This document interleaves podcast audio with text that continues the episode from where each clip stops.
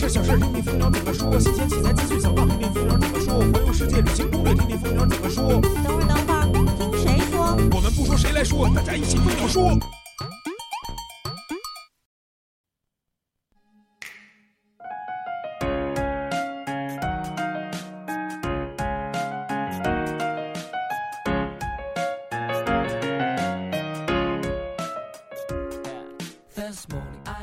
摄影谁来说？摄影蜂鸟说。大家好，我是主播老衲，欢迎大家收听本期蜂鸟说。首先进入我们本期的蜂鸟制造。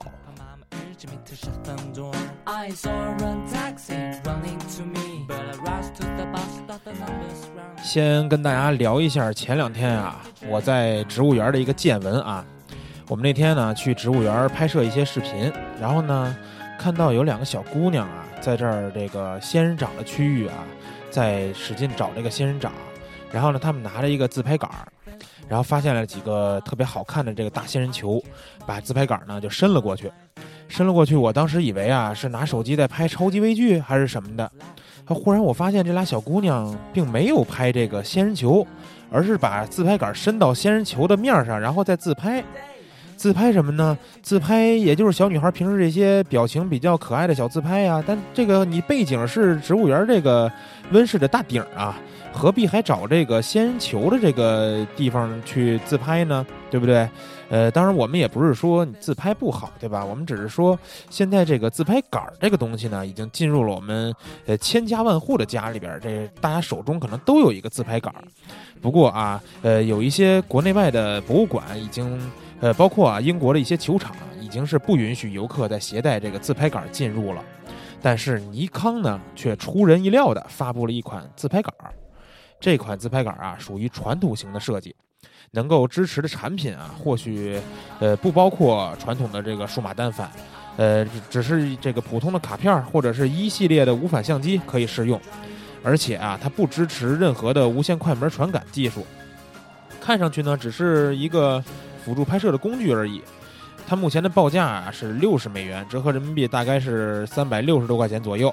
虽然啊这款产品看上去是做工精良，具备良好的原厂血统，但是呢从它的价格和适用的对象上来看，似乎并不是一款特别完美化的产品。想必只有铁杆的尼康粉丝才会考虑购入。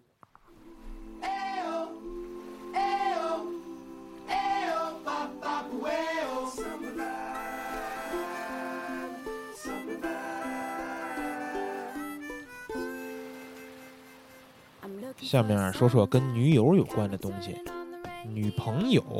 对吧？这个大家都知道，松下的有一个这个相机系列啊，叫 GF 系列，大家也就是开玩笑说 girlfriend 嘛，呃，称它为女友系列。今年二月啊，松下发布了 GF 七这款相机。那作为松下系列 GF 系列的第六款产品，GF 七啊，虽然是小巧轻便、复古范儿十足，所以呢，受到了很多这个年轻时尚的朋友的关注。那有些朋友就会纳闷儿，为什么为什么第六款产品它叫 GF 七呢？对吧？这个我我我也是查了一下，发现它没有做这个 GF 四这个系列，而且发现松下在之前的这个呃相机有别的系列也是没有做四这个产品，就是。编号四的这个产品，可能它也是避讳一些这个不是特别吉祥的数字啊。反正我们不管了。它这个 GF 七呀，外形乍一看确实有点像松下的闺蜜系列 GM 一的那款相机。那 GF 七的目标用户呢是二十到三十岁，呃，爱美的年轻的女性。主打的功能呢也是自拍。呃，有一个特别的功能啊，就是它搭载的这个三英寸的可触摸翻转屏，在上翻一百八十度以后呢，会自动切换至自拍模式。机顶左侧有一个独立的 WiFi 键呢，在自拍的时候也可以变成快门键。这样呢，用户在拍摄的时候，无论左右手都可以按下快门自拍。同时呢，还有多种的美颜模式可以供大家选择。呃，也是主打了这个很多小女孩儿。小喜欢自拍的这些朋友的这个心理吧，想了解这款相这款相机更多的亮点，可以关注我们编辑发布的深度评测文章。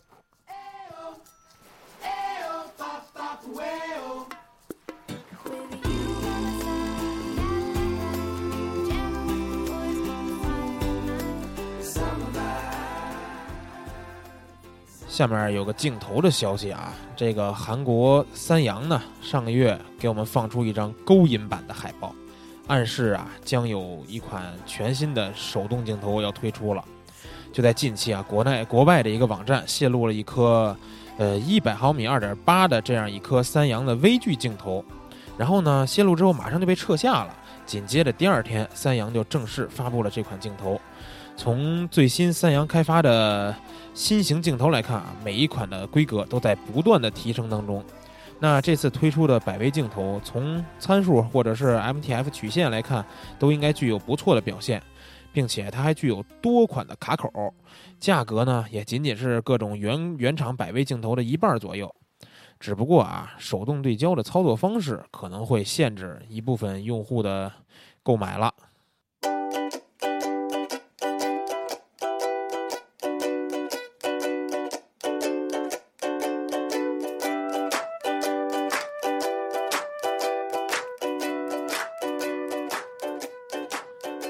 下面呢，跟大家说说蜂鸟闪购。说到蜂鸟闪购啊，平时比较关注器材的朋友们应该会比较了解、比较熟悉。呃，在这儿再给大家介绍一下吧。蜂鸟闪购呢，这个平台是为器材商家和蜂鸟网网友提供了一个互动的平台。器材商家呢，可以通过这个平台推广自己比较有影响力的产品，同时啊，也可以获得用户的一些使用感受和一些建议。那网友们呢，就可以获得物美价廉的优质的摄影类器材。不过最近蜂鸟闪购什么比较火呢？刚刚啊，我们说三洋发布了一颗全新的百位镜头。那在超广角方面啊，三洋也有一款不错的产品，就是这个幺四二点八这颗手动的超广角镜头。这颗镜头也是在蜂鸟闪购啊刚刚上架。对这颗镜头感兴趣的朋友呢，可以尽快关注一下。闪购嘛，您要是慢一点啊，这优惠的价格也可能就一闪而过了。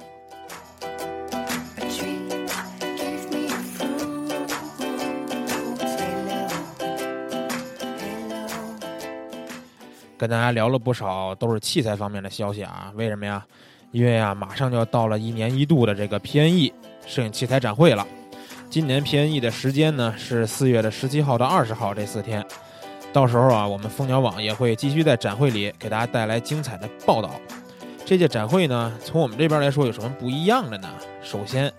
蜂鸟说我们会在展会期间每天在蜂鸟展台给大家带来精彩的节目。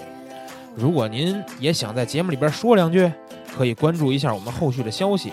我们会有这个网友的互动留言的环节，争取啊可以让咱们到现场的朋友有一些声音出现在我们 PNE 的特别的节目里。不光是蜂鸟说啊，前面跟大家介绍过的基友派，这个在现场也有一些新动作。我们基友派啊为大家准备了一场线上线下联合 PK 的活动，叫做“奔跑吧基友”。具体的参与方式和活动详情，可以关注我们活动的招募链接。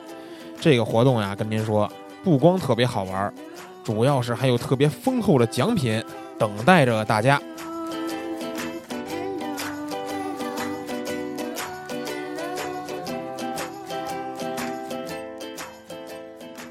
最后给大家介绍一位摄影师，这位摄影师呢，跨越了八年的时间。行走了很多的国家，很多的城市，拍摄了一百多张精美的作品，并且啊，每张作品上面都配上了极具诗意的感悟文字。他在蜂鸟论坛的这个百图大帖也入选了我们蜂鸟论坛二零一四年度十佳好帖。那这位摄影师啊，我给他起了一个称号，叫影像诗人。他是谁呢？他就是架子。架子呢，也是我们新一期的这个风格摄影师的主人公。如果大家啊想了解架子在这八年时间里走在摄影路上的感悟还有心得，可以关注一下风格摄影师最新一期的内容。最后跟大家说一下，刚才给大家介绍的所有内容，都可以在我们节目帖中拓展阅读区域找到对应的链接。那一曲快乐轻松的音乐之后，我们稍后回来进入本期的话题畅聊。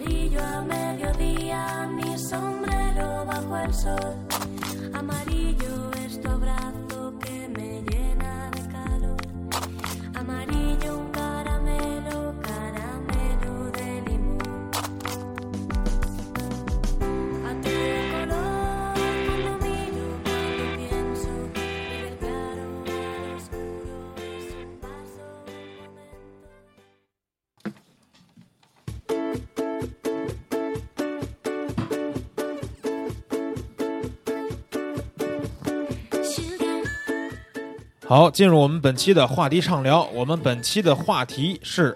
广角镜头哪家强，也就是让我们的专业编辑给您讲一讲。首先呢，我们介绍一下本期的嘉宾，请来的嘉宾是蜂鸟网器材主编文子林，大家好，我是文子林。哎，还有蜂鸟网器材编辑袁泽，大家好，我是蜂鸟网器材频道编辑袁泽。哎，还有上一期啊已经跟大家见过面的我们的蜂鸟网器材美女编辑宋佳佳。大家好，我是宋佳佳。哎，每为为什么我们这期请来这三位嘉宾呢？因为啊，我们这期要讨论的这几支广角镜头相关的评测文章或者是对比文章呢，都是出自三位之手。具体我们本期要给大家介绍分析的镜镜头都是哪几颗呢？让佳佳给我们再介绍一下吧。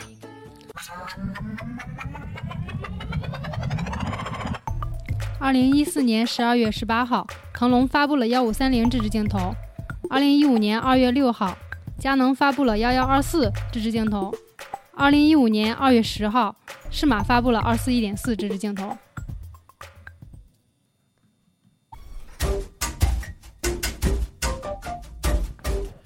啊，刚才佳佳给我们介绍了一下啊，这个近期啊也是三三家都发布了三颗，呃，算是广角啊或者是超广这样的镜头。那首先我们说一下适马二四一点四这个镜头，在这个镜头佳佳是做了评测对吧？嗯，嗯、是。评测过程中发现它有什么亮点或者是一些不足吗？嗯、首先这支镜头它采用的特殊镜片比较多，嗯它镜头结构是由十一十一组十五片的光学结构组成。嗯嗯，采用了九片特殊镜片，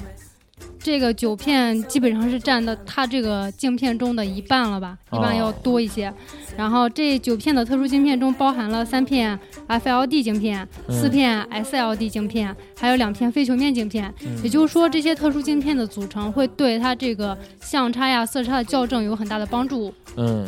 那这个镜头，其实我们在说，呃，我们买一颗二四定焦一点四大光圈的时候，呃，可能有时候，比如说拍星空接片可能会用得上，但平时可能会记录一些身边一些小东西，不是说不是说会去拍风景什么的。那这样的话呢，我们前景有东西，背景也有东西，呃，郊外甚至是这个郊外边缘这种成像，也是大家很关注的一个问题。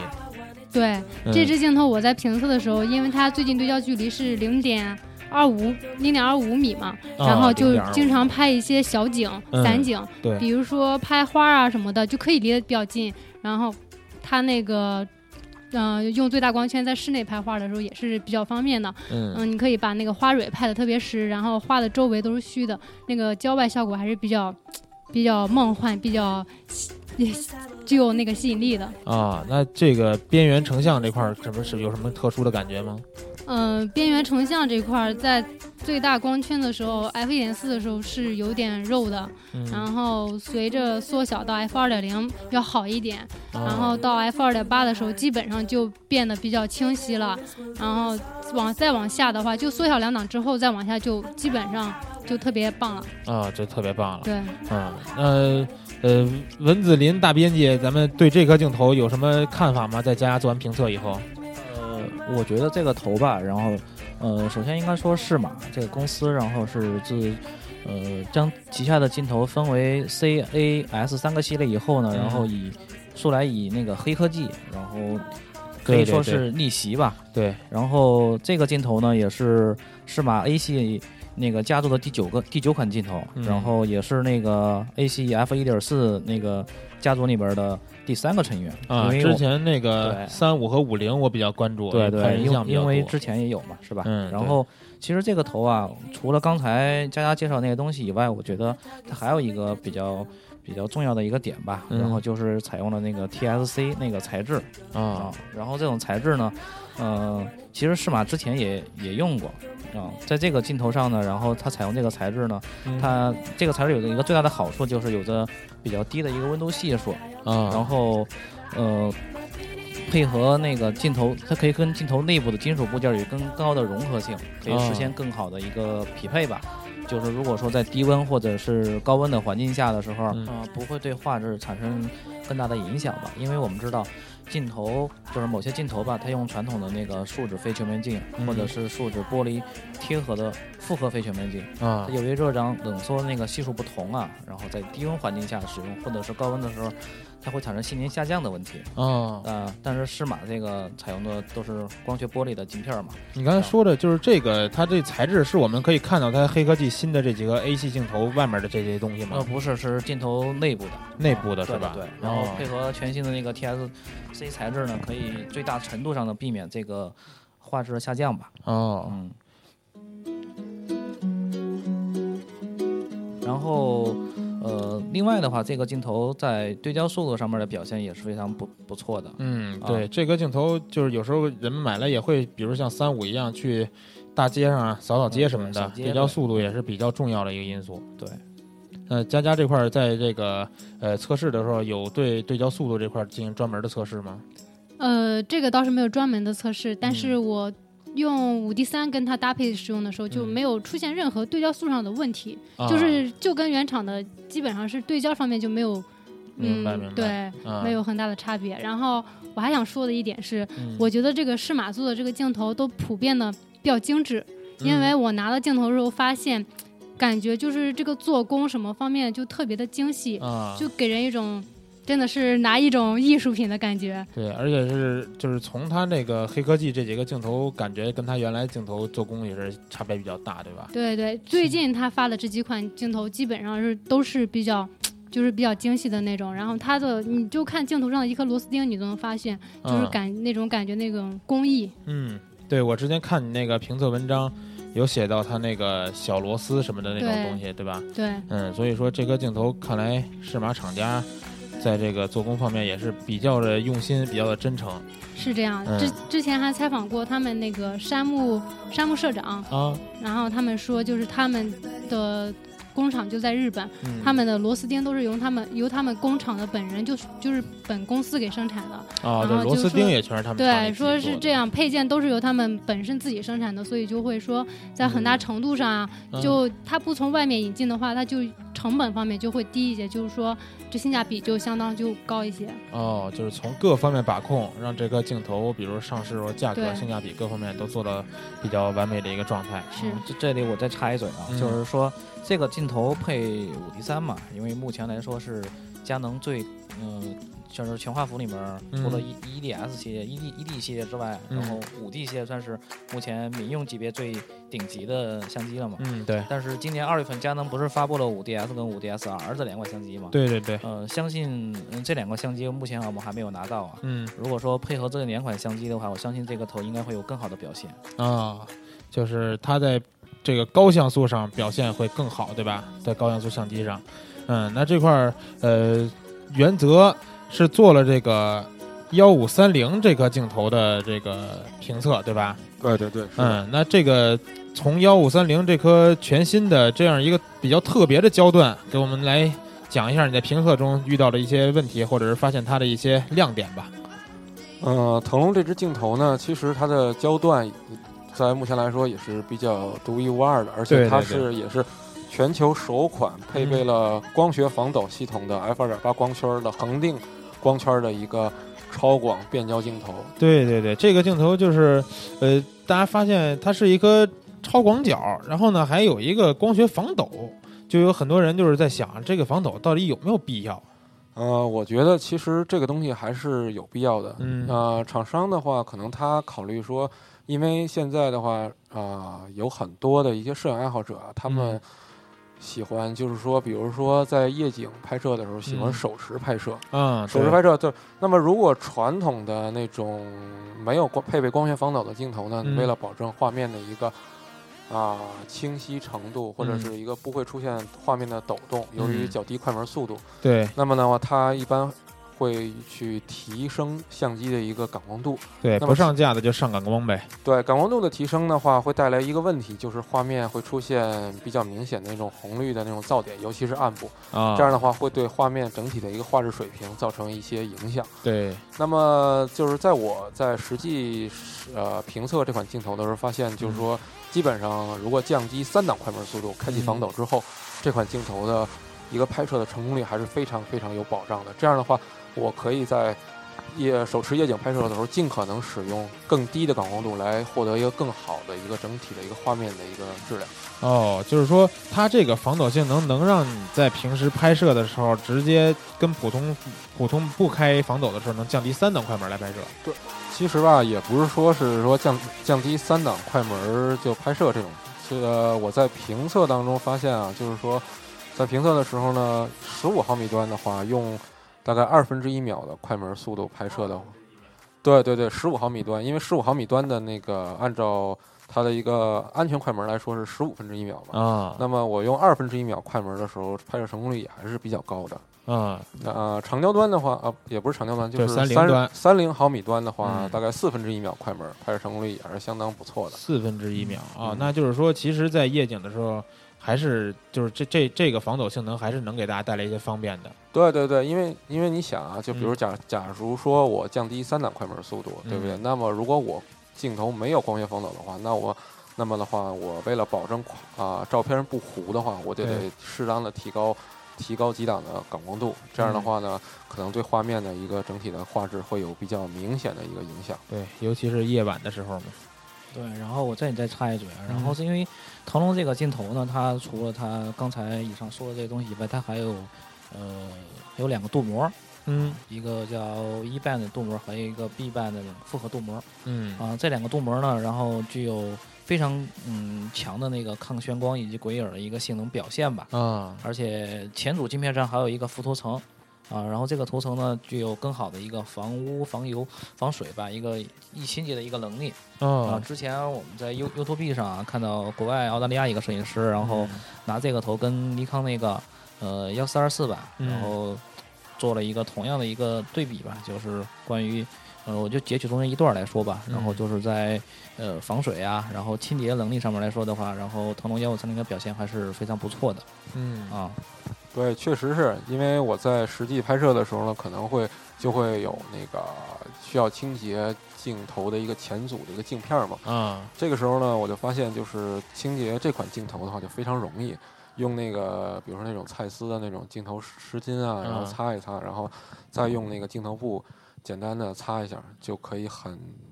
很那个镜前面呃镜头前路镜片就可以就可以很干净了。啊，就是说这个镜头，呃，在这些方面也为用户考虑了不少，对吧？对，而且嗯它的那个这款镜头在眩光的测试上面表现也是非常出色的，嗯因为当时我在拍的时候选择了一个逆光的一个高反差的一个场景，但是我发现评测的时候其实想拍到鬼影还是一个相当困难的一个事情，然后它啊镜头整体的一个眩光的一个控制也是相当不错的。对，然后这个其实跟上期的幺二四很类似，是吧？对对对，上期佳佳也是说在评测的时候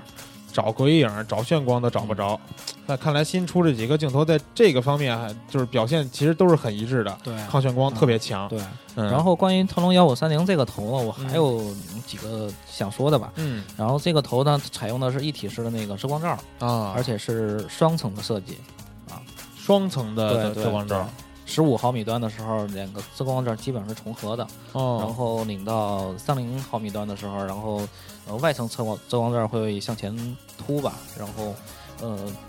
官官方的说法是说。那个外层的遮光罩会对里层的遮光罩进行一个保护，哦啊，其实更大程度上说白了就是为了保护前组镜片嘛。哦，哎，它这个一体遮光罩就是不能拆卸下来的，对对，不能拆，对，哦，然后是是怎么着？是变焦的时候还会动吗？对对对，啊，哦，还是这样的。我因为我这个镜头，我好像我有一次是那个。呃，碰到过一次，但是没没关这没有那关注这个细节，看来这个细节也是有点这个小心思在里对边的。对对。然后一体式遮光罩的设计的话，可能就是对相比于传统镜头的话，在呃使用滤镜方面可能会麻烦一些。啊啊，是吧？比如说现在比较流行的那个方片儿啊，对对对需要拉支架是吧？因为它遮光罩不能拆嘛。然后那个支架架起来就会比比较麻烦。嗯，但是目前来说的话，呃，已经有第三方的那个滤镜公司吧，嗯然后呃，针对这款镜头已经推出了相应的一个支架啊，放片都有了。哦，就是专门针对幺五三零。对对对对对，哦，那还不错。那看来就是风光爱好者也可以，呃，很快就能买到幺五三零针对的这些支架了。对对。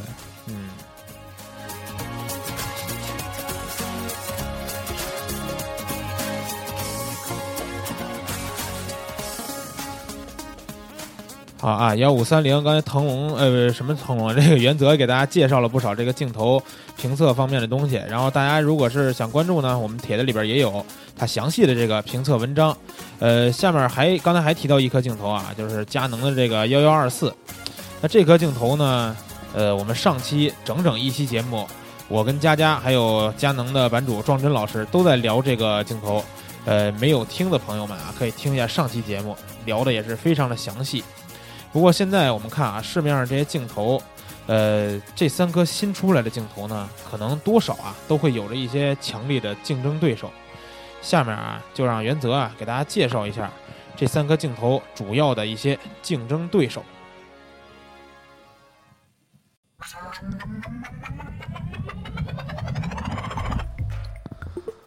适马二四一点四镜头的主要竞争对手是佳能的二四一点四二代和尼康二四一点四镜头。腾龙幺五三零镜头的主要竞争对手呢，这个比较多，主要是佳能的幺六三五 F 四，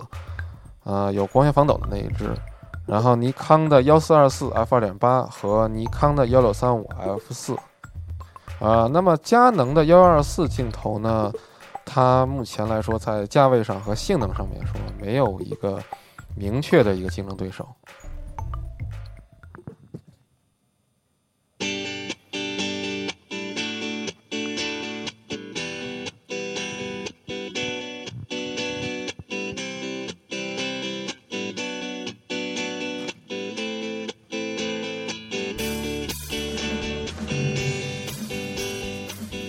好，刚才原则呢给我们介绍了一下这几颗我们刚才介绍的镜头主要的竞争对手。我们发现啊，幺幺二四目前是没有可以比较的对手，对吧？对对对，他其独孤实还求败，对对对是啊。那呃，可以聊一下适马二四，刚才说到的跟佳能二四和尼康二四对比，它有什么优劣势呢？呃是这样，就是之前我们在适马和佳能这两款二四一点四镜头呢做了一个对比的一个测试。嗯，对，有一个文章和专题那个，对吧？对对对嗯对对，这个测试也是我来做的。从呃我评测这边的一个结果来看的话呢，除了啊、佳能呃适马的二四一点四的镜头在大光圈下的一个边缘的一个画质，就是啊边缘的一个分辨率，嗯稍与佳能相比的话稍有不及，但其他我评测的诸如像彗形相差呀、色散啊、畸变啊、畸变暗角啊、炫光啊、轴向色散这一些东西的话，已经适马镜头已经对佳能镜头实现了一个超越。总的哦来看的话呢，这两款镜头的一个整体性能的话，适马二四一点四镜头已经超越了佳能的二四一点四二代的一个镜头。啊，就是说，除了刚才说那个边缘大光圈下就是大光圈下的一个边缘的一个分辨率性能，因为从无论是从我这边实际拍摄，还是看这个适马二四点四镜头的一个 MTF 函数曲线图来看的话，它的嗯大光圈下的一个边缘画质还是一个稍有不及的一个情况。啊哎，在这里我我还想问一下原则一个问题，就是我在测这个适马二四一点四的时候，发现它这个最大光圈一点四的时候，这个暗角还是有点严重的。嗯我不知道跟佳能对比，他们两个都是一点四的时候，这暗角是怎样的？呃，从我这边实际评测的来看的话，其实是在伯仲之间，而嗯适马镜头呢稍有领先，就是它暗角的一个整体的一个面积以及它的一个光亮降低的程度。嗯，但是我们也知道，就是佳能原厂的一个 EOS 单反机身已经配备了啊、暗角校正的一个机内校正的一个功能。哦，那么的话，使用原厂镜头的话，是有一个这样一个优势，就是可以通过机内的校正来适当的降低一些暗角的程度。而适马镜头作为一个第三方的产品的话，它是不嗯具备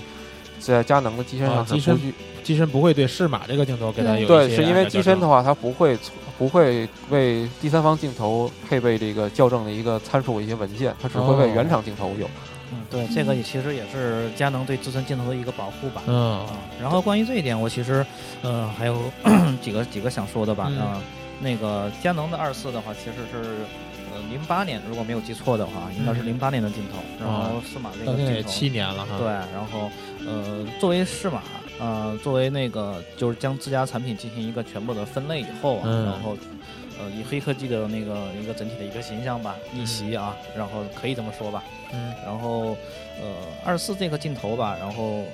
就是今年才发布嘛，对然后以今年呃目前来说的呃积累的一些经验跟跟技术吧，然后对比零八年以前的一个呃零八年左右的一个镜头的话，我觉得呃有有超越呃这并不奇怪啊啊。但是考虑到其实适马跟佳能的一个公司的一个整体的一个研发实力来讲，其实这已经是非常非常不容易了。因为适马我们知道它是六一年才建立建厂，是目前一些主流的一些光学厂商里面建立呃建建成时间最晚的一个镜。啊而且我们知道它就是从开始研发，从比如三十五毫米一点四镜头、五零一点四镜头，就是研发其实推出的时间其实也不长，但是我对发现这些镜头的光学整体的实力其实已经是超有了一个超越原厂的一个表现，其实这已经是相当不容易了，我们也需要给适马公司点个赞。对，就真的是像大家所说那样，黑科技确实逆袭了，对吧？对，嗯，然后其实还有一点就是说，嗯、嗯，佳能二四的话，嗯，即便是零八年到现在啊，嗯这么长时间了，然后它的价格依然维持在一万多，是吧？哦啊，然后适马二十四这个镜头的话，目前的价格，目前在大陆呢是没有上市，但是在香港那边价格已经出来了，然后哦售价大概在六千块钱差不多，嗯，这个这个这个区间左右，啊，还是比佳能原厂要便宜一个四千来块钱，嗯，对，是吧？对尼康二四价格怎么样？尼康二四镜头价格就更高了，大概是在一万四千元这个级别，一万四，我对对对已经可以买一半儿了可以买两个两个适马二四一点四镜头，还有富裕。啊！哎，对了，原则你之前做的是这个适马跟佳能的对比，对吧？对对对，二四这个头你原来用没用过？就是说，能不能虽然没做这个详细的评测啊，能不能从使用的感觉方面来聊聊适马跟尼康的对比？这个的话，因为我没有用过说尼康的那个二四啊你也一点没用过四镜头，对哦对对，我觉得这款镜头如果我非就是其实我还是非常期待的，因为我们知道现在那个因为佳能的五 DS 和五 DS R 还没有上市，嗯所以目前来讲的话，市面上一些高像素数码单反相机还是尼康的那个 D 八幺零啊，这一 D 八百 D 八百 E 这一块儿，我还是非常期待，就这一款二四这两个二四点四镜头，适马和尼康在尼尼康的这种三千六百万像素级别的一个嗯机身上的一个画质表现。一个画质表现。嗯那我们也看看，回头能不能出一个这种类似的对比其实综综合来看的话，我我个人感觉其实应该表现应该还是不错的。嗯嗯，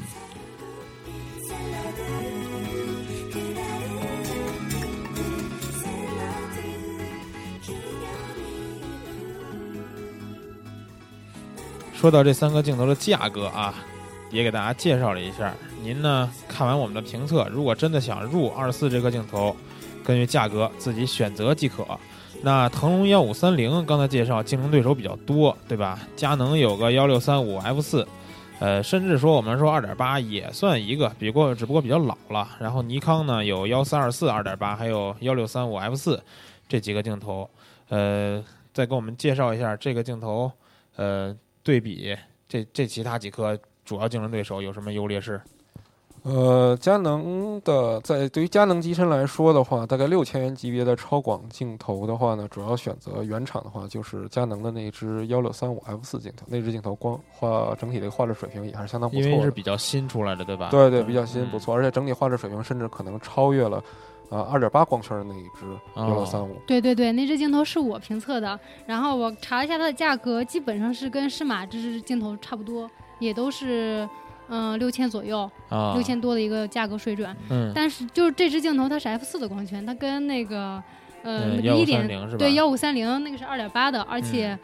是吧镜这个光圈大一档，它价格应该是翻一番的。这么个这么个趋势，但是我觉得腾龙那只应该是相对表现要好一些。嗯，腾龙幺五三零现在是大概价位多少钱？大概也是六千元这个也是六千多我我纠正一下，目前这个镜头的价格国内卖是六千九百八，啊，六七七千块钱，对，嗯，啊，七千块钱。嗯那其实真的是没有比这个佳能幺六三五是贵多少，对吧？？对，而且光圈四到二点八的一个飞跃，对，而且那它有光学防抖，对而且它的广角端的话更广，它的视角更广。对是嗯，目前来说的话，的然后这个腾龙幺五三零在，呃，除了标准包装以外，嗯就是腾龙公司不是六十五周年嘛，嗯然后针对中国大陆市场呢，还会推出了限量九百九十九套的那个六十五周年的纪念版哦啊，然后里边有个纪念币啊，还有一个限量的一个增值卡哦啊，通过这个增值卡还可以享受一个最长八年的一个保修服务和一年的一个保值服务哦啊。这个纪念币呢，跟那个镜镜头的那个编号是一样的。哦，啊一个镜头一个这种，对对对啊，就最重要的是只有九百九十九套嘛。啊，嗯，九百九十九，就是差不多一千个朋友可以买到这个纪念版的幺五三零。，对对对嗯，镜头也没什么区别，对吧？对，镜头没什么区别，都是一样的。对，嗯，啊哎，其实其实关于这个镜头，我还想说的就是说，呃，从这个镜头一发布开始吧，然后就有很多人就是说，哎，为什么腾龙搞这样一个焦段的镜头出来啊？嗯，对是吧？然后你看，特殊嘛。对，你看那个，呃，佳能，嗯、也是吧，幺六三五啊，对然后，尼尼康也是啊幺六三五对。啊，为什么呃腾龙不搞一个幺六三五啊？对，是吧？然后针对这个问题呢，其实去年的时候，在德国的 k i n a 的时候，我们呃对此还采访了一下那个就是德国那边吧，应不对，应该是全球那边的一个一个一个呃，我看一下，是腾龙的官方的人员。对对对，公官方人员吧，叫、啊叫叫中川健二先生，好像是。啊，当时给我们说的是说，呃，这个头吧，嗯、就是这个这个镜头呢，为什么要要采用这样的焦段？其实，呃，他们想他们的做法很简单，就是想做到独一无二，独一无二嘛。然后其跟跟他的厂家有所区分，嗯是吧？？然后因为其他厂家并没有这样的呃焦段的镜头嘛，对对对是，吧？发布这类镜头的话，其实也是说从另外一个层面上来讲，还是为了更好的抢占一个市场。啊，其实当时我看到这焦段，我第一想法就是幺七四零跟幺六三五的对比那种感觉，嗯广的呢少了一点儿，然后那边稍微长的那边呢是少了五点儿，这个也是广少一点儿，长那边少五点儿，对，呃，算是占有了一个独特的焦段。以后可能五年、十年之后，说到各各个厂家的幺五三零都出来以后，说到腾龙先开创了这个独特的镜头焦段。嗯，然后呃，刚才说这个佳能幺幺二四呀，它没有竞争对手。那我们这颗镜头，呃，如果说没有竞争对手的话，但是它呢，它其实最大的竞争对手就是它自己的价格，我觉得，对吧？上期也跟大家介绍了一下，它价格现在不管是说一万八九啊、两万，那如果说我们用户在选这个超广角的时候，那这个佳能这边呃不想买这么贵的镜头，是不是还有一些比较便宜的、比较老的一代的这种超广的副厂的镜头可以推荐给大家一些呢？就是比较老的副厂镜头是吧？。对对对，因为啊新的咱不是找不到竞争对手嘛，对吧？呃，如果看第三方产品的话，其实适马有一只，适马有一只就是被就是幺二二四，啊，是一只非呃浮动光圈的一个超广变焦镜头。也就是说，在佳能幺幺二四出之前，保持嗯着全球最广非鱼眼全画幅视角的全画幅的一个啊超广的一个视角的一个镜头的记录保持者。啊，那镜头现在现在大概卖多少钱啊？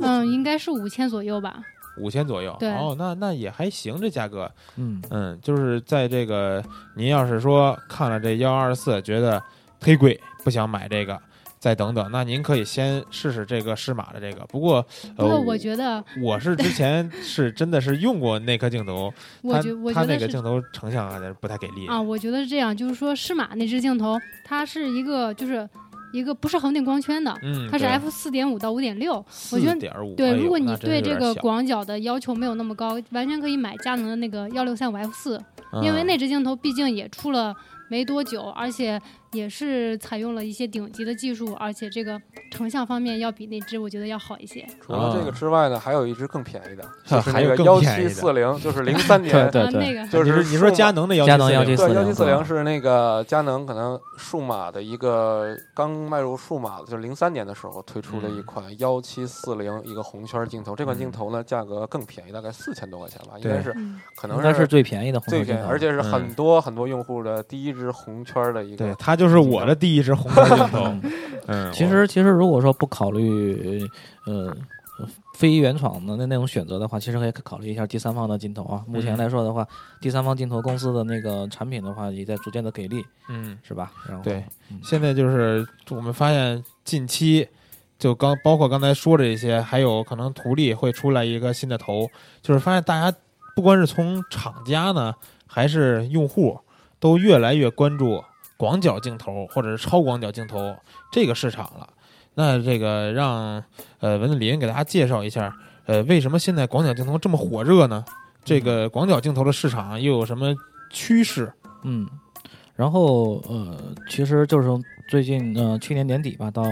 到今年的二月份的话，短短几个月啊，然后嗯先后是这三支全幅镜头出呃一个发布吧。嗯，对然后其实去年年底的时候还有图例的一支呃超广角镜头，但是它是 C 幅的。然后如果说装在机身上就不叫超广角了。对对对对，啊。就变成二二十多最广了，对吧？对对对，然后其实就是说厂商的动作很频繁啊，然后嗯那个新品也是层出不穷。对。啊。然后而且目目前市场上的广角镜头也是很多，对。啊比如说佳能就有七款的那个广角变焦镜头跟九款的广角定焦镜头，啊，尼康总共加起来有十四款啊，14加上适马、腾龙、尼康等呃索索尼啊、适马、腾龙等等的话，其其实整个广角市场的话，产品是非常丰富的。对对对，啊，就是那么为什么就是说呃，在去年年底的时候，它又有又有三支镜头进来呢？嗯，啊，是不是原来的不给力了，还是什么呃别的原因？其实呃也不能这么说吧，就是现在数码相机的更新换代频率比较快嘛，嗯然后镜头的更新频率的话相对来说比较慢，嗯就是为了呃虽然以前那些镜头可以通过固件升级啊，然后逐渐的来适应这些新的相机，嗯呃，但是它它为了让市场更好的有一个良性的发展的话，它还是会选择更新这些镜头对，啊。我觉得吧，就是还有一个事儿，就是可能，因为我们知道，就是说，呃，超广角镜头，嗯甚至是或者甚至是大光圈的超广角镜头，其实它在研发的一个难度上面嗯是非常大的，哦，研发的难度和研发成本是非常大的。我觉得这也是各个厂商是一个彰显自身的一个。啊、技术实力就是光学研发的技术实力的一个非常好的一个舞台，所以哦。这也是为为什么我看到，就是包括像腾龙、适马这些公司在不停的出这种啊、高画质表现的一个超广大光圈的一个，无论是变焦也好、定焦也好的一些镜头，我觉得它也是在、一个是一方面是在向佳能、尼康这种老牌儿的这种啊、光学厂厂商进行一个挑战，还一个是他想要占啊啊、就是说彰显一下自己的一个实力，也可以证就是说明我可以做出这这么好的。对对对，证明说我我不是说只能做这种大变焦镜头啊，啊像腾龙大变焦镜头啊，像适马一些，就是相对来讲比较性价突出呃突出性价比啊，或者是价格相对比较低的一些这种的一个镜头。嗯哦，其实还有一个问题就是说，产品越多的话，然后用户在选择起来的时候是非常困难的一件事。对对对，你看刚才说的佳能、尼康这加起来这些副厂都多少个对光角了？对对啊，要是对于水瓶座啊，这不是在黑水瓶座，我就是嗯，来选择的话，其实是非常困难的。其实从天秤座吧，好吧，从从另外一个层面上来说的话，其实说嗯从销售端来看的话啊，嗯然后目前来说的话，竞争是非常激烈的嘛。嗯啊，微单微单数码相机，然后对单反相机的那个市场的蚕食是非常严重的，对对吧？嗯那个各大相相机厂商为了就是保证自个儿的一个单反相机的一个市场占有率吧，嗯啊，推出这些新新头呢，其实也并不奇怪。对，嗯。然然后呢，呃，其实这这一点儿，其实，嗯、关于市场这块儿，我想更多的去去聊一聊。嗯，嗯，就是从厂商的角度对分析一。下对，这是怎么回事。嗯，就是目前来说的话，广角镜头市场的话，嗯，厂商在呃对这类镜头的产能基本上保持一个呃保守的一个状态吧。嗯嗯，比如或许就是考虑到广角镜头它的市场，并不像常规的，比如说二四七零啊、七零两百啊、幺八二百这这这样的大变焦的镜头的一个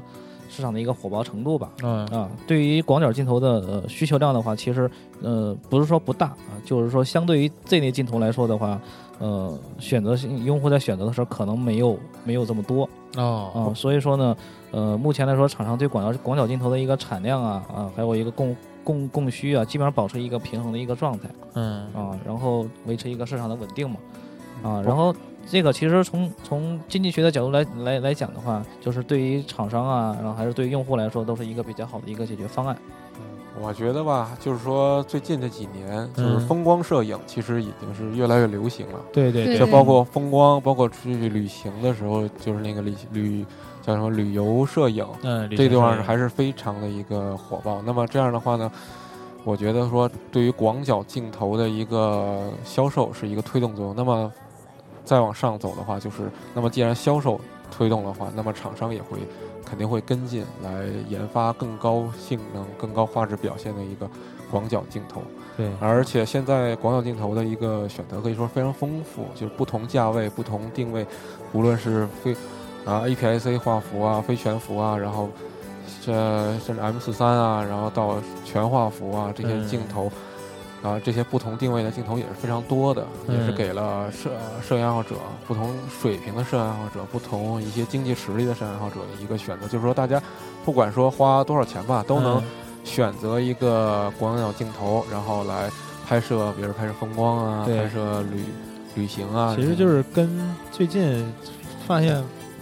我们身边的朋友啊，这个不管是说是不是摄影师，可能慢慢都有相机了。那在旅游途中也都更愿意去记录这些东西，呃，也会慢慢的可能变成一个 摄影爱好者、嗯器材发烧友这样的，对对，去选择去购买，然后厂商也推出这么多新东西。那这个我从一个方面想，是不是说它推出这些东西以后，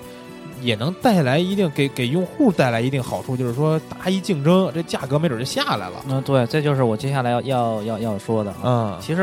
嗯、呃，从价格和品牌上来说的话，品牌的多样性以及焦段的直接竞争呢，目前来说是非常激烈嗯啊。虽然广角镜头呢那个呃市场一直趋于平稳，但是看似平静的战场、平静的市场，其实里边隐藏了很多的竞争。哦是吧？然后，呃，用用户在选择的时候呢，因为这些镜头价格区间非常大，所以选择性也也也非常多。特别是今年那个佳能幺二四啊，然后幺六呃去年的幺六三五啊，嗯还有腾龙的幺五三零、适马二四这类镜头以后呢，价格嗯、马上也会有会会进行一个全面的一个一个调整调整吧。然后就是说对消费者来说，未尝不是一件好事儿。对对对，除了价格的话呢，就是说一个整体镜头的一个画质水平也会随着竞争。呃的激烈程度来进行一个不断提升，比如说现在这回适马的二十四点四镜头，哎，画质表现整体的画质表现超越了佳能的，嗯。哎，那么佳能的那个厂商这边呢，可能觉得哦，那我那我会不会要出一个比你画质更好的一个镜头，来嗯。来盖过你？对比如说尼康的那个以前的一个镜呃大灯泡幺四二四镜头啊，嗯。一直是一个非常啊独呃之前是一个很厉害的一个镜头，它广角端达到了十四毫米。对，哎，那这次佳能卧薪尝胆几年，哎，出了一个嗯出了一个广角端十一毫米的，比你的更广。嗯对不对？就是说，这种厂商间的一个竞争的话，会推动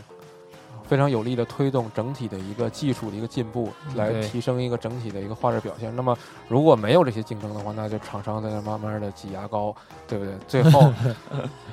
呃，消费者还是一直用不到说更好的一个产品。其其实其实我觉得吧，应该就是归根结底源于这只这个超广角所带来的这种视觉的这种效果，嗯就它本身的焦段的魅力，它是一个很大的吸引力，嗯就是更宽阔的视角，嗯然后更更更有冲击力的画面，对吧是这样，嗯，然后其实嗯、我还想说的就是说，因为呃这些镜头的出现吧，嗯就是。呃肯定会激发那个摄影爱好者对广角镜头的一个购买欲望，对对对吧？？由此带来的连锁反应呢，就是最直接的，肯定是在各种论坛吧，比如说蜂鸟上论坛上面会有大量的风光照片的出现，对，是吧？然后呃风光照片人人都可以拍，是吧？嗯但是嗯、呃时间长了吧，人们肯定会对风光照片有一种更高的一个要求吧。嗯然后呢，这样会激发更多的人对风光的追求以及创作。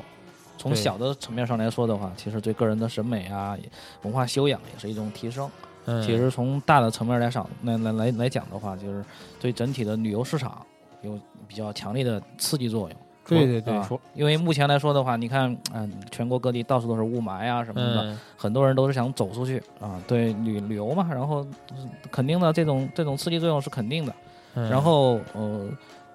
同时呢，然后对嗯说大一点啊，就对整个摄影文化呢也是有比较强大的一个推动作用。嗯，就是摄影，就是旅旅行这块儿，可能比如咱们影友在论坛看片子，说，哎，我想去，比如说我去马尔代夫度蜜月去，一看，哎，人家这片子拍那么好啊，一看，哇，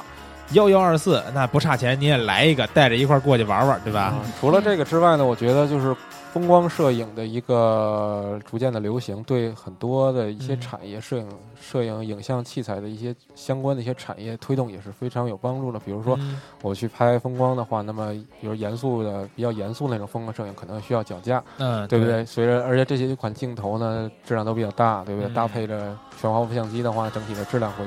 比较大。那么一个好的、非常稳定的一个非常结实的一个三脚架，嗯，对不对？就需要。那么对对那么除了三脚架之外呢，比如说啊，快门线啊，遥控快门，对我得保证画面的一个高，尤其是高像素相相机对于那个画面的一个稳定性，画面的一个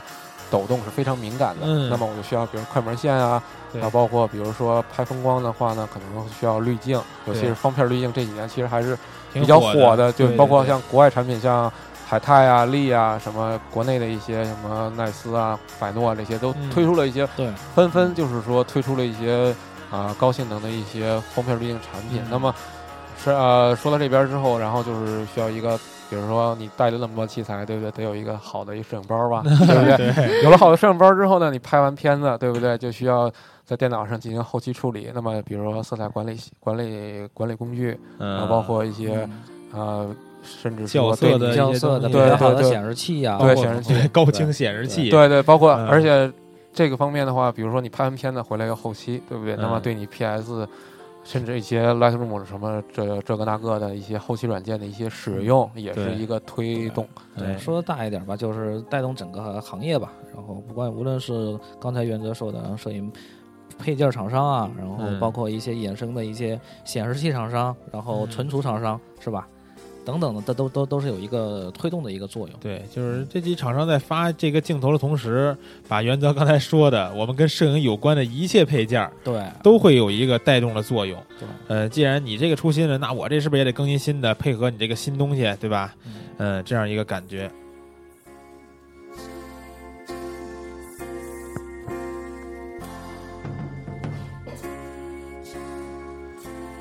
那我们本期啊，呃，聊到这儿也看时间也差不多了。呃，刚才给大家介绍了这几个镜头详细的这个表现，还有以及您选择时候的一些纠结的点，需要买哪个不买哪个，什么价位的这些东西都跟大家介绍了一下。呃，本期我们为什么要这么聊器材呢？包括上期节目啊，因为什么呀？因为我们刚才在前面这个蜂鸟之道跟大家说了，PNE 马上就开始了。呃，PNE 呢是在北京的摄影爱好者肯定会特别熟悉这个，呃，北京摄影器，北京的这个国际摄影器材展嘛。呃，在现场呢，我们蜂鸟说也会有展台，在展台里边一直录制节目。然后您要是想来这个展会现场，也可以来我们蜂鸟展台转一转，然后看看各个大厂商都有什么这个新的器材发出。呃，本期呢，我们话题畅聊环节就先到这儿。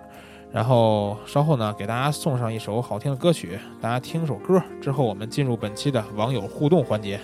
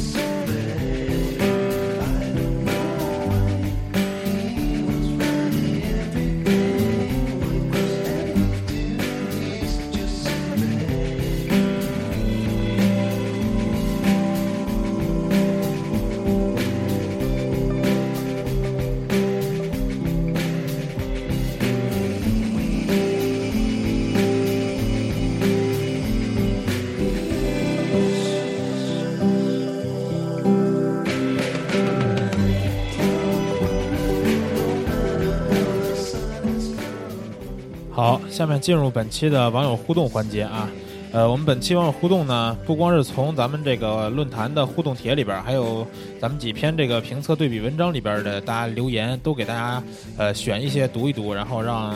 三位编辑们给大家解答一下。呃，首先我看到这块有一个叫五四幺七二四三三八的这个网友说，二四七零镜头里首款带防抖且高分辨率镜头是腾龙的。然后我选来配 D 八百，现在又现在超广又是腾龙的，看各个数据没有让人失望。如果说现在对于摄影我还有什么追求和想拥有的来说，就是这款了。尤其作为风光风景党，哈哈。那它这块呢，其实它它选 D 八百也有一个问题，就是说这个幺五三零跟尼康刚才咱们提到的幺四二四二点八这个镜头对比，具体呢有什么优劣势，或者是说到底哪个强？原则有没有什么见解？呃，这个话呢，就是咱们现在我们蜂鸟的话呢，还没有对这两款镜头进行一个对比测试，但是我看，呃，国外的像 DP Review 网站，它就放出了一个嗯，用尼康 D 八幺零机身搭配的腾龙幺五三零和尼康幺四二四镜头，嗯，就是说在同一场景、同一机位，啊，然后拍摄了这两款镜头的一个、呃一个样片儿吧，然后哦从这两款镜头的相同的这个焦段嗯。来看的话，是无论是边缘画质啊，还有一分边缘的分辨率表现，还有一些边缘的一些色散的程控制程度来讲的话，腾龙幺五三零镜头已经超越了尼康的幺四二四哦这款镜头。已经超越了，而且价格还是会便宜，对吧？。对对，价格要便宜的不少。所以说，就是尼康的用户在选择的时候，如果您没有这个必须原厂的这种呃癖好来说啊，可以选择幺五三零腾龙这支镜头。然后我们看这块儿，呃，有个叫呃王李 zero 这个朋友说，似乎比幺四二四好一点儿，但价格没有优势的话，宁可选原厂。那现在价格出来了，还是有优势，对吧？对，而且优势相当大。嗯，他还说，他说比佳能幺幺二四性价比高，但我还是选择三洋幺四加适马二四，前者便宜如白菜，后者高素质又便宜，还有大光圈儿。啊，他说这两个头，那个三洋幺四，好像我们那个呃蜂鸟闪购刚才说了，蜂鸟闪购也在正在闪这个镜头。嗯，适马二四就是咱们刚才提到的这颗镜头。嗯，他说前者便宜如白菜，那这颗三幺幺四三位有人用过吗？呃，我看过那个 photo 呃 photo photo zone 的一个幺四的一个评测，然后这款镜头的话，售价还是相当相当，确实是，如这位网友所说是一个白菜价，我看好像京东的有三千多块钱吧，哦，啊、嗯，然后这个镜头呢，还它还是一个全画幅的超广角的一个定焦镜头，嗯有二十八的光圈，然后我看它的评测上面的话，除了畸变的话比较感人之外，嗯，其他的一个整体的表现还是相当不错的。嗯我觉得，但是也是不是手动头？对对，是一个手动头，嗯然后它是全部手动，然后没有，就是它没有那个卡口那个地方没有电子触点，嗯，是一个全部。但是我觉得超广镜头来讲的话，它景深本来就很大，所以我觉得是不是自动对焦，其实也不是说是一个非嗯非常重要的一个事情拍小物件的时候稍微有点有点这个难度，对吧？嗯其实现在有很多摄影师，他还是更倾向于用手动对焦，他嗯不太信任自动对焦。啊，这也是为什么，嗯、蔡司是吧？Otis 嗯那那两个镜头都是手动手动对头。，而且现其实它它它的目最终的目的就是想让摄影慢下来，因为现在摄影实在是太快了。而且现在现在的那个相机的话，都有那个实时取景放大这个功能，可以放大到比较大大的一个倍率，慢慢对啊，这个都我觉得都没问题。甚至像包括无反相机已经有了那个峰值对焦，这样更方便了。啊，对对，嗯，再看啊，这个二四二四定焦这个评测文文章里边有影友说啊，呃，他叫无领 T 恤衫，说五零一点四二它刚上市的时候五千三买的国行未税，没有跑焦现象，一点四全开确实比 EF 五零一点四和五零 L 要好。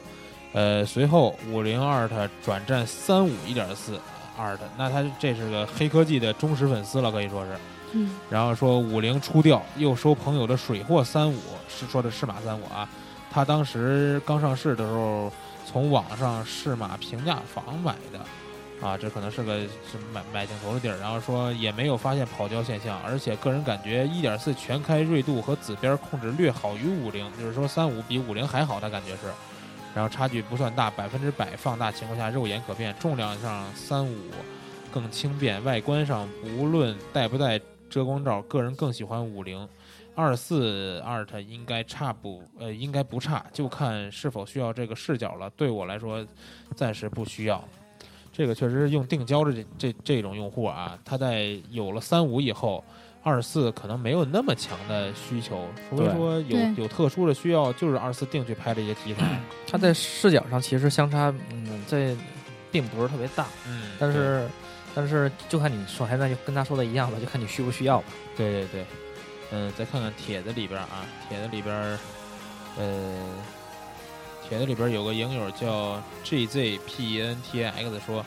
如果畸变控制，呃，如果说畸变控制，我觉得倒无所谓，因为很多时候超广角就想要一些特殊的视觉冲击，变形是可以接受的。啊，需要纠正一下，就是说，我觉得这位影友的话，他啊，在这个对于畸变的一个认识上面，可能会存在一些问题。就是说，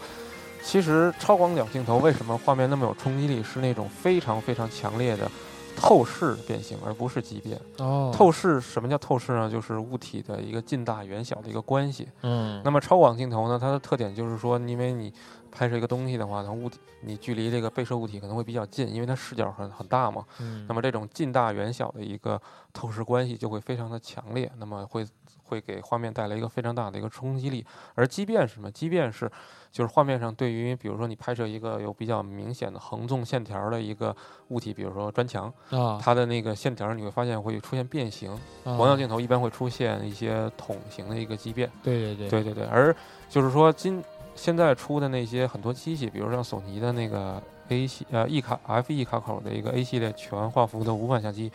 包括已经将即将出的那个佳能的那个五 D S、五 D S R 即将上、嗯即将上市，它已经配备了一个畸变的一个校正的一个功能。啊那么在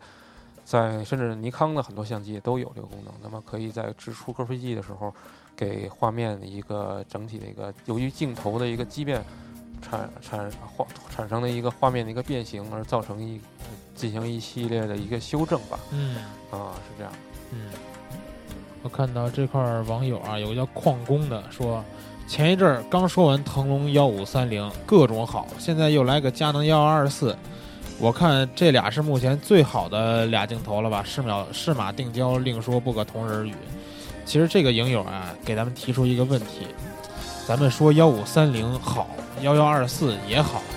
那同时放到佳能上面来说啊，虽然说这边广了一点，幺二四广了一点，那从成像方面，这俩镜头有没有什么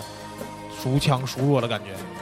我觉得应该会幺幺二四要好一些，嗯。因为它毕竟是原厂的镜头，它跟原厂的这个相机它搭配起来会，呃，效果什么更匹配一些拍摄的画面，然后再加上它这个技术，它真的是集这个佳能顶级的技术于一身的。啊然后虽然这个腾龙的这个相对也不弱吧，但是我觉得比较起来，佳能幺幺二四要略胜一筹。当然，它价格方面可能性价比方面就有点不如腾龙的那只了。哦，这儿有个影友啊，他也是提了个问题，叫魅力航线。他说，现有机身索尼 NEX 五微单嘛，不排除以后升级全幅。现在看网上超广角比较对对比比较多的是适马幺零二零、适马幺二二四、腾龙幺幺幺八、索尼幺幺幺八。说估计索尼这款是腾龙代工的，而且价格死贵，基本排除。不知道适马和腾龙比较一下应该怎么选择？刚才他说这几个镜头，你们有了解吗？那个这几款镜头它是那个 APS-C 画幅专用的那个镜头，包括哦适马幺零二零啊，那个镜头，甚至它适马还有一个更广的那个叫八幺六吧，那个。哦八幺六，对对，那个是好像是非常广的那个头，然后嗯它都是一个 A P A P I C 画幅的一个专用的镜头，不能在全画幅上使用。嗯那么这位影友呢，可能就需要考虑一下自己确是不是真的要买全画幅相机。如果买全画幅相机的话，这些 APS-C 画幅专用的一个广角超广变焦镜头就不能在你的啊、全画幅机身使用，或者是使用那种裁切模式，我觉得就有点不太值得了。哦，明白了，就是您看您是不是真的要升级全画幅，然后再考虑你现在入这镜头，别到时候入了以后一升级发现不能用了。然后针对这个呃，二四佳能适马 PK 的这个文章啊，有个网友说，是话语比较犀利啊。呃，他叫 WPC 五幺九，说光看画质有个屁用啊，区别就那么一点点儿。数码时代后期制作一下足以弥补，呃，足足以补足。适马关键不是画质多少，是跑焦和虚标光圈儿啊。他提到一个虚标光圈这事儿啊，说身边同行佳能用户 N 个用适马的镜头，最后还是得买原厂。业余爱好者玩玩适马还好，靠拍照吃饭适马真是，哎，太对不起人了。他这个可能对这个副厂有点意见。他还说啊，自动对焦很多都分析的不准确，建议大家追求抓拍的话，谨慎入手啊。还有就是适马绝对存在虚标光圈，意思就是同样的快门速度和 ISO，佳能原厂全开1.4和适马全开1.4对比，佳能进光量绝对要比适马高出将近一档。我指的是进光量，不是景深。关于他说的这个虚标光圈这块儿，你们在测试的时候有没有什么意见？对他这个说法？呃，是这样，其实就是说，呃，相机镜头的这个 f 以 f 值为定义的光圈的嗯。光圈值的话，其实它是有一些问题的，就是说。嗯。它只考虑了你的焦距和通光孔量的啊事情，它但是它你没有，但是它没有考虑由于镜头的光学结构造成的对于进光量的一个区别。嗯。比如说之前我在很挺长一段时间以前了，我在嗯。做那个适适马和佳能的二四幺零五啊这款镜头的一个对比的时候，发现就是说我使用同样参数的时候，发现两款镜头它的曝光是不一样的。对对对，就是他说这种问题嘛。对，但是其实这个东西倒不一定是说是虚高光圈吧，可能由于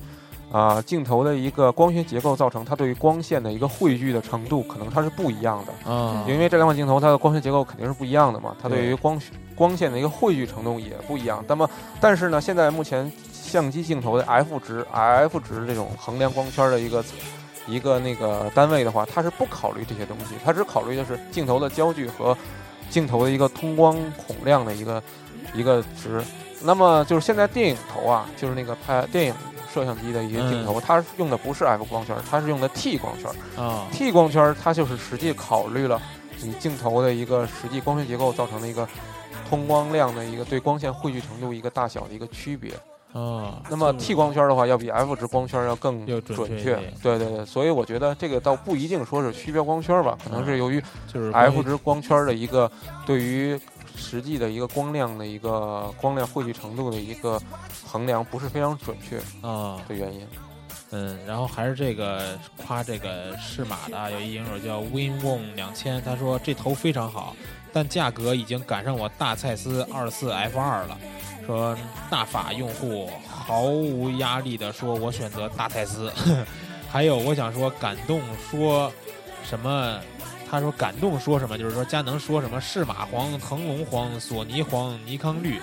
明明就是感动白平衡不准，颜色失真。他说佳能白平衡不准啊。说中国人原来就是黄的，偏偏要将黄色拍成红色、黑色，拍成白色，这样才觉得满意。关于佳能用户说其他几个镜头偏色这个问题，有什么看法吗？我我有我有经验，就是、嗯呃用佳能的相机拍摄的照片，嗯，同就是说同一个场景、同一个角度，然然后同样的参数，第一张的色温可能偏蓝，第二张可能就偏黄，就感觉它这个自动白平衡就是变了。自动白平衡变了对对对有有问题是吧？对我觉得我觉得是这样，就是不同镜头厂商的设计镜头的时候，它对这个镜头的一个色彩跟程度可能是啊、有有不同的理解吧。然后还有就是说，那个不同镜头它的镀膜的啊、对于光线的，就是因为我们知道感光元件也好，测光系统也好，它都是测量是过镜头以后的那个光线。嗯那么不同镜头的话，对于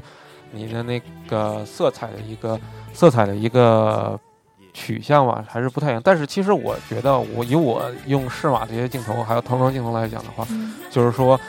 啊，如果是用那个就是不用自动白平衡啊，又比如说像晴朗的、呃那个日光天气好就用日光白平衡，像如果是固定白平衡的话，我觉得其实如果我把两张照片儿，一个用佳能的，一个用适马或腾龙的同时摆在上面，其实很其实我觉得它的一个画面的一个色彩的一个变化，其实真的是嗯不大，甚至是甚至可能是微乎其微，甚至可能你可能都分辨不出来说哪个是用佳能拍，哪个是用适马或者腾龙拍的这种。嗯，对，其实这个的话，我觉得就是一般的用户的话，嗯，